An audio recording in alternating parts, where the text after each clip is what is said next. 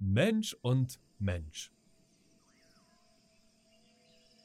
Tarzan lebte mehrere Jahre lang in seinem wilden Dschungeldasein, das sich kaum veränderte.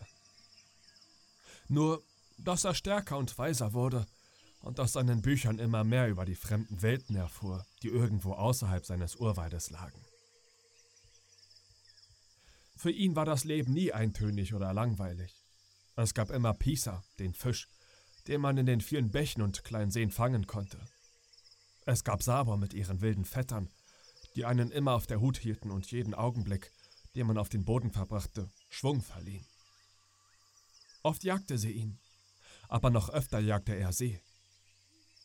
Obwohl sie ihn nie ganz mit ihren grausamen scharfen Krallen erreichte, gab es Zeiten, in denen man kaum ein dickes Blatt zwischen ihren Krallen und seiner glatten Haut hätte durchschieben können. Schnell war Sabor die Löwin und schnell waren Numa und Cheetah, aber Tarzan der Affe, der war blitzschnell. Mit Tanto dem Elefanten hatte er sich angefreundet. Wie das? Nun, ich weiß es nicht. Aber die Bewohner des Dschungels wissen, dass Tarzan der Affe und Tanto der Elefant in vielen mondhellen Nächten zusammen spazieren gingen, und wo der Weg frei war, ritt Tarzan hoch auf Tantos mächtigen Rücken. Viele Tage in diesen Jahren verbrachte er in der Hütte seines Vaters, wo noch immer die Knochen seiner Eltern und das Skelett von Carlas Baby unberührt lagen. Mit 18 konnte er fließend lesen und verstand fast alles, was er in den vielen verschiedenen Bänden in den Regalen las. Auch konnte er mit Druckbuchstaben schnell und deutlich schreiben, aber die Schrift selbst beherrschte er nicht, denn obwohl sich in seinem Schatz mehrere Kopierbücher befanden, gab es in der Hütte so wenig geschriebenes Englisch, dass er keinen Grund sah, sich mit diesen anderen Formen der Schrift zu beschäftigen. So finden wir ihn mit 18 Jahren, einen englischen Lordling, der kein Englisch sprach, aber seine Muttersprache lesen und schreiben konnte. Nie hat er einen anderen Menschen als sich selbst gesehen, denn das kleine Gebiet, das sein Stamm durchquerte, wurde von keinem größeren Fluss bewässert, der die wilden Eingeborenen des Landesinneren hätte niederringen können. Hohe Berge schlossen es auf drei Seiten ab, das Meer auf der vierten. Es wimmelte von Löwen, Leoparden und giftigen Schlangen. Seine unberührten Labyrinthe aus verfilztem Dschungel hatte noch keinen hartgesottenen Pionier der menschlichen Bestien jenseits seiner Grenzen eingeladen. Doch als Tarzan der Affe eines Tages in der Hütte seines Vaters saß und sich in die Geheimnisse eines neuen Buches vertiefte, wurde die uralte Sicherheit des Dschungels für immer gebrochen. An der äußersten östlichen Grenze reihte sich eine seltsame Kavalkade im Gänsemarsch über die Kuppe eines niedrigen Hügels. Vor ihnen standen 50 schwarze Krieger, bewaffnet mit schlanken hölzernen Speeren, deren Ende über langsamen Feuer hart gebrannt wurden, sowie mit langen Bögen und vergifteten Pfeilen. Auf ihren Rücken trugen sie ovale Schilde, in ihren Nasen trugen sie riesige Ringe. Aus den Haaren ihrer Köpfe ragten Büschel fröhlicher Federn. Auf ihrer Stirn waren drei parallele Linien und auf jeder Brust drei Kreise eintätowiert. Ihre gelben Zähne waren zu scharfen Spitzen gefeilt und ihre großen, vorspringenden Lippen trugen noch mehr zu den niedrigen und bestialischen Brutalität ihrer Erscheinung bei. Ihnen folgten mehrere hundert Frauen und Kinder, die auf ihren Köpfen große Lasten aus Kochtöpfen, Haushaltsgeräten und Elfenbein trugen. In der Nachhut befanden sich hundert Krieger, die in jeder Hinsicht der Vorhut glichen. Dass sie einen Angriff von hinten mehr fürchteten als die unbekannten Feinde, die vor ihnen lauerten, zeigte die Aufstellung der Kolonne. So war es auch, denn sie waren auf der Flucht vor den Soldaten des weißen Mannes, der sie wegen Kautschuk und Elfenbein so bedrängt hatte, dass sie sich eines Tages gegen ihre Eroberer wandten und einen weißen Offizier und eine kleine Abteilung seiner schwarzen Truppen massakrierten. Viele Tage lang hatten sie sich mit Fleisch vollgestopft, aber schließlich war eine stärkere Truppe gekommen und hatte ihr Dorf bei Nacht überfallen, um den Tod ihrer Kameraden zu rächen. In dieser Nacht hatten die schwarzen Soldaten des weißen Mannes reichlich Fleisch gegessen, und dieser kleine Rest eines einst mächtigen Stammes hatte sich in den düsteren Dschungel geschlichen, dem Unbekannten und der Freiheit entgegen. Doch was für die wilden Schwarzen Freiheit und das Streben nach Glück bedeutete, bedeutete für viele der wilden Bewohner ihrer Heimat neuen Bestürz und neuen Tod. Drei Tage lang marschierte die kleine Kavalkade langsam durch das Herz dieses unbekannten und unverschlossenen Waldes, bis sie schließlich am frühen Morgen des vierten Tages auf den kleinen Fleckchen in der Nähe des Ufers eines kleinen Flusses stießen, das weniger dicht bewachsen zu sein schienen als die anderen.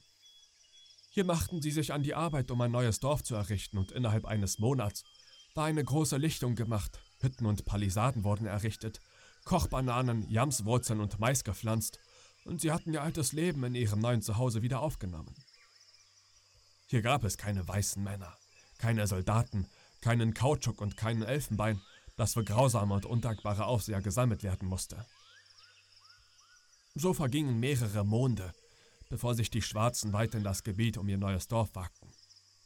Einige waren bereits dem alten Saber zum Opfer gefallen, und da der Dschungel so stark von diesen wilden und blutrünstigen Katzen sowie von Löwen und Leoparden bevölkert war, zögerten die Ebenholzkrieger, sich weit von der Sicherheit ihrer Palisaden zu entfernen. Doch eines Tages wanderte Kulonga, ein Sohn des alten Königs Mbonga, weit in die dichte Labyrinthe im Westen. Vorsichtig schritt er voran, seine schlanke Lanze stets bereit, seinen langen ovalen Schild fest in der linken Hand, dicht an seinem schlanken Ebenholzkörper.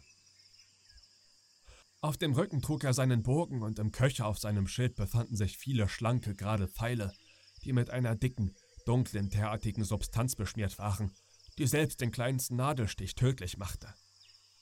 In der Nacht war Kulonga weit von den Palisaden des Dorfes seines Vaters entfernt, aber immer noch auf dem Weg nach Westen, und er kletterte in die Astgabel eines großen Baumes, baute sich eine große Plattform und rollte sich zum Schlafen zusammen. Drei Meilen weiter westlich schlief der Stamm der Kertschak. Am nächsten Morgen waren die Affen schon früh auf den Beinen, und es zogen sie auf der Suche nach Nahrung durch den Dschungel. Tarzan, wie es seine Gewohnheit war, verfolgte seine Suche in der Richtung der Hütte, so dass er sich nach der gemächlichen Jagd unterwegs den Bauch vollschlug, als er den Strand erreichte. Die Affen zerstreuten sich einzeln, zu zweit und zu dritt in alle Richtungen, aber immer in Hörweite eines Alarmsignals.